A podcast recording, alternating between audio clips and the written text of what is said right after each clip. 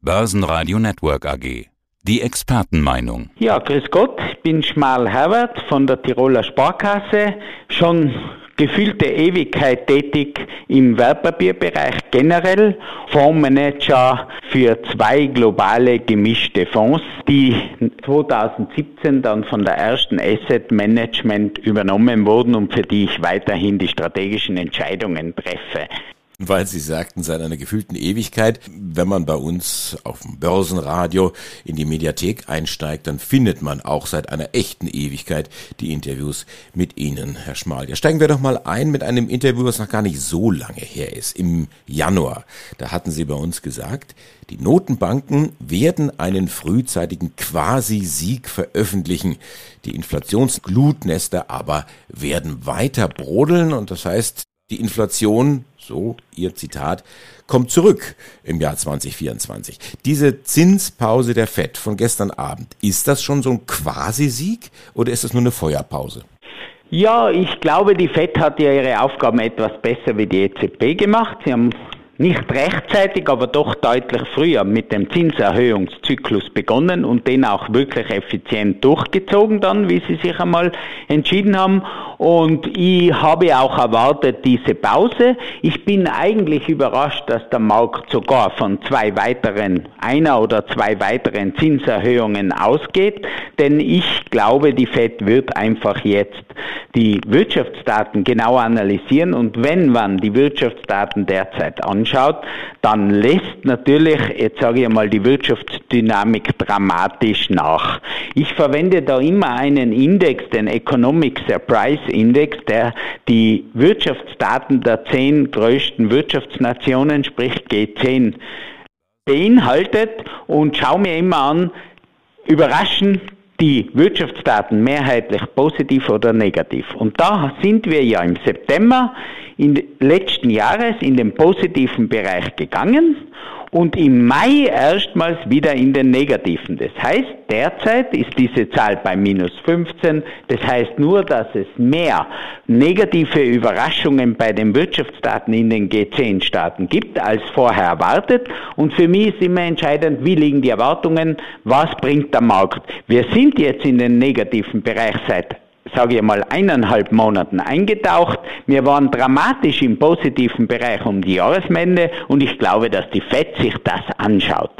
Ich habe ja vor einem Jahr bei einer Inflation von 8% auf ein Jahr prognostiziert, das war letzten Juli, dass, und zwar ganz konkret, dass wir in Europa eine Inflation von 4 bis 5%, wo wir jetzt bei 6 schon sind, haben werden in diesem Juli, das ist die Inflation, die im August veröffentlicht wird, sollte in diesem Juni auf jeden Fall unter 5 sein. Damit, und in Amerika ich gesagt, deutlich unter 5, eher unter 4. Das haben wir ja jetzt schon erreicht. Das heißt, die Notenbanken werden sich hüten, jetzt schon, nachdem die Kernraten nicht so stark zurückkommen, jetzt schon einen Sieg über die Inflation zu verkünden. Ich vermute aber, dass sie das im Laufe des weiteren Jahres gegen Jahresende tun werden.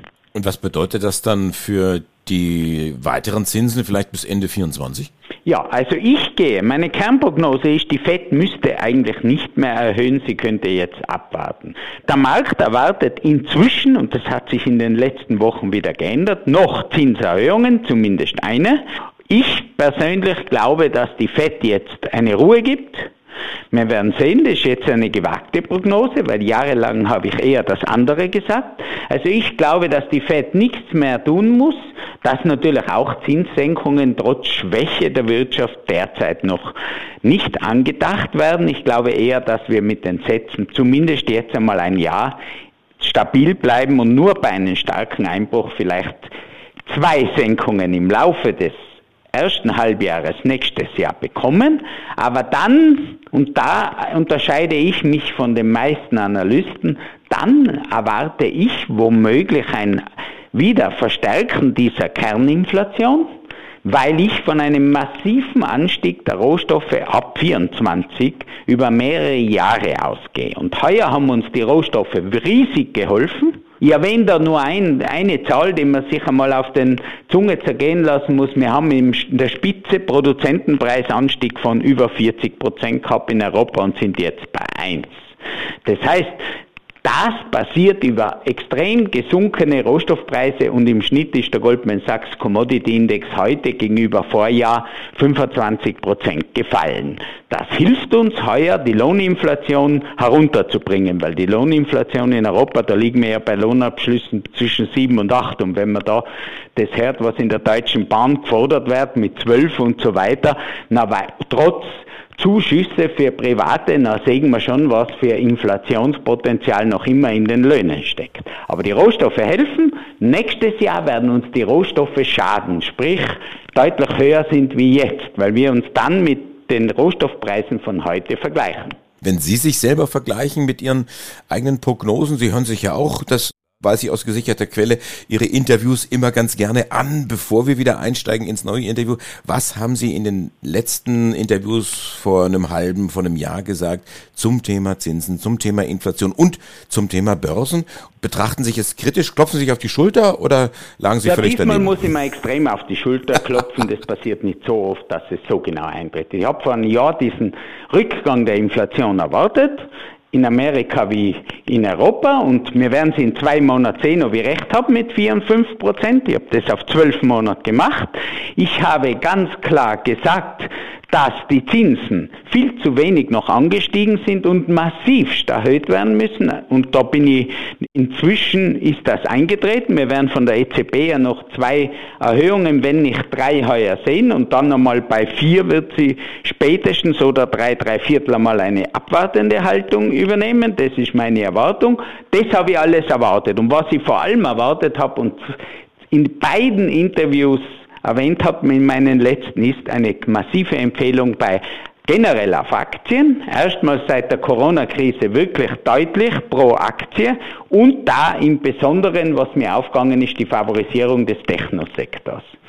Das sind die Dinge, mit denen ich sehr zufrieden bin. In einem Jahr können wir darüber reden, ob ich recht gehabt habe bei den Rohstoffen, dass die wieder steigen. Momentan ist die Stimmung bei den Rohstoffen schlecht. Es interessiert sich keiner für Rohstoffe. Ich glaube, da ist auch wieder die Historie mein Lehrmeister, dass wir im dritten Quartal den Tiefpunkt beim Rohstoffsektor kriegen und in einem Jahr mit den Rohstoffpreisen deutlich höher liegen, wie jetzt zum Beispiel heuer im Sommer. Und wenn Sie jetzt nach vorne schauen, sagen, ja, was machen wir jetzt das nächste halbe Jahr, das nächste Jahr mit Aktien oder vielleicht auch mit Anleihen? Ja, Anleihen sollte inzwischen beigemischt werden. Das war natürlich vor einem Jahr überhaupt kein Thema. Eine Beimischung, eine vernünftige Beimischung mit guten Bonitäten macht immer Sinn. Ich sage einmal so 25 bis 30 Prozent des Portfolios kann man jetzt sich schon wieder anschauen. Ich würde jetzt noch keine deutsche zehnjährige Staatsanleihe kaufen mit einer Rendite von 2,5, weil da ist, erwarte ich deutlich höhere Renditen. Aber es gibt Kurzläuferanleihen im Bereich zwei bis vier Jahren mit Rendite, von Banken und so mit Renditen von dreieinhalb bis drei, drei Viertel Prozent. Da kann man eigentlich nichts falsch machen. Oder mit kurzlaufenden Floatern. Euribor-Floater oder so, die ein Cap haben vielleicht und am Floor. Sowas kann der Anleger machen, um sein Depot zu stabilisieren. Bei Aktien, sage ich, ist der Großteil des Anstiegs gelaufen. Warum bin ich da etwas vorsichtiger wie in den letzten zwei Interviews? Einerseits ist dieser Volatilitätsindex auf dem Standard Poor's, den ich immer anschaue, in den absolut unattraktiven Bereich gefallen. Das heißt, ich sage immer, Werte unter 20 sind unattraktive Kaufgelegenheiten am Aktienmarkt, zwischen 20 und 30 gute Kaufgelegenheiten und über 30 außergewöhnliche und selten vorkommende Kaufgelegenheiten. Die letzte über 30 haben wir letztes Jahr im September, Oktober gehabt und in meinem letzten Juli-Interview habe ich gesagt, ich erwarte auf ein Jahr steigende Aktienkurse, aber wir haben den letzten Ausverkauf nicht gesehen. Dieser Ausverkauf ist dann zwei, drei Monate später eingetreten. Das war eine extrem gute Kaufgelegenheit. Jetzt ist dieser Volatilitätsindex auf sagenhafte 14 gefallen.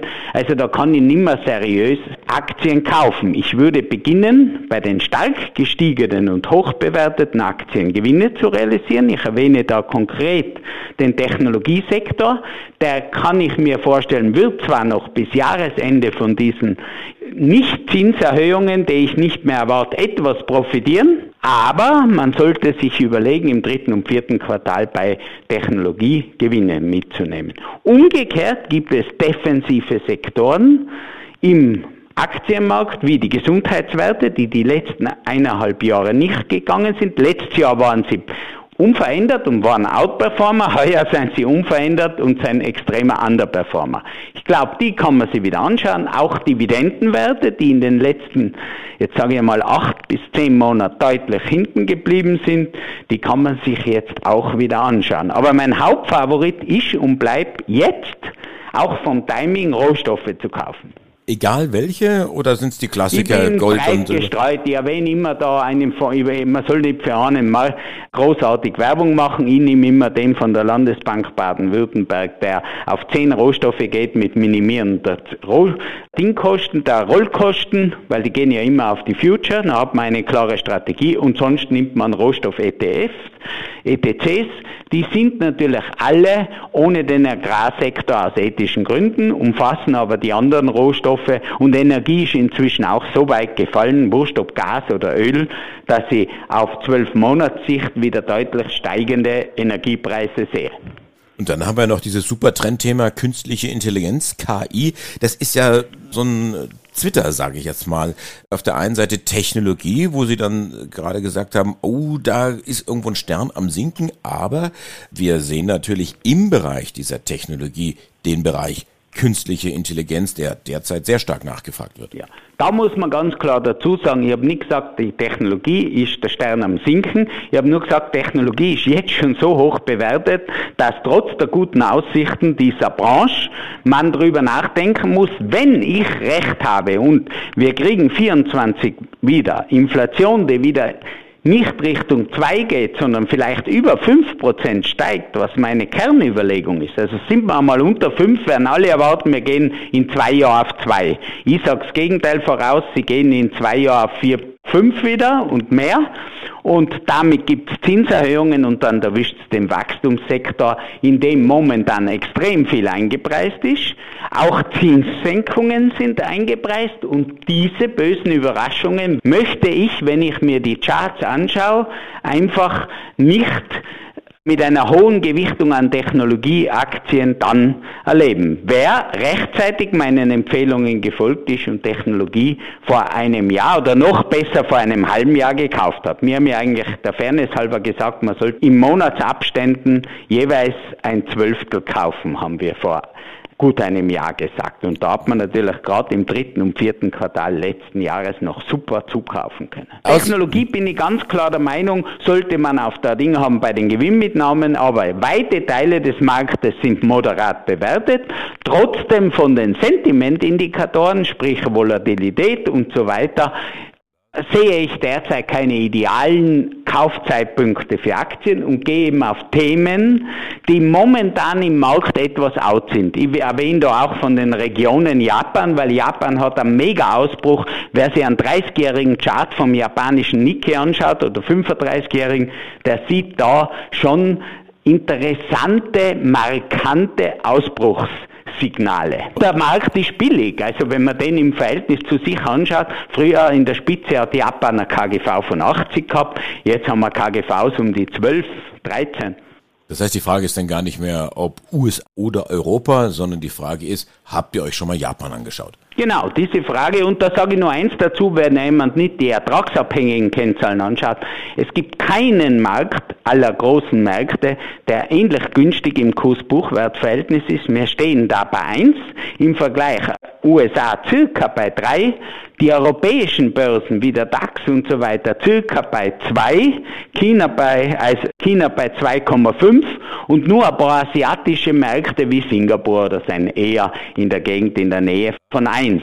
Also da muss man sagen, Japan ist von allen großen Märkten sowohl an der Substanz gemessen als auch an der Historie. Ich habe einen ganz tollen Chart einmal gesehen, der geht 35 Jahre zurück und messt Standard Poor's gegen Nikkei. Damals war der Nikkei bei knapp 40.000 im 89er Jahr. Seit damals hat sich die US-Börse gegenüber Japan verfünfzehnfacht, nicht verdoppelt, verdreifacht, vervierfacht, verfünfzehnfacht. Japan war in der Blase, die schon längst abgebaut ist natürlich, da ist viel falsch gelaufen, aber jetzt muss man sich Japan anschauen. Das ist meine klare Botschaft. Dankeschön, Herbert Schmarl, The Contrarian. Heute haben Sie sich auf die Schulter geklopft und dann bin ich gespannt, wem Sie in einem halben Jahr, wenn wir unser nächstes Interview haben, dann auf die Schulter kloppen. Vielleicht auch wieder sich. Dankeschön, alles Schau Gute. mal, schauen wir mal. Alles Gute dabei. Börsenradio Network AG. Hat Ihnen dieser Podcast der Wiener Börse gefallen? Dann lassen Sie es uns doch wissen und bewerten Sie unseren Podcast mit vollen fünf Sternen. Vielen Dank und bis zum nächsten Podcast. Alles rund um Börse.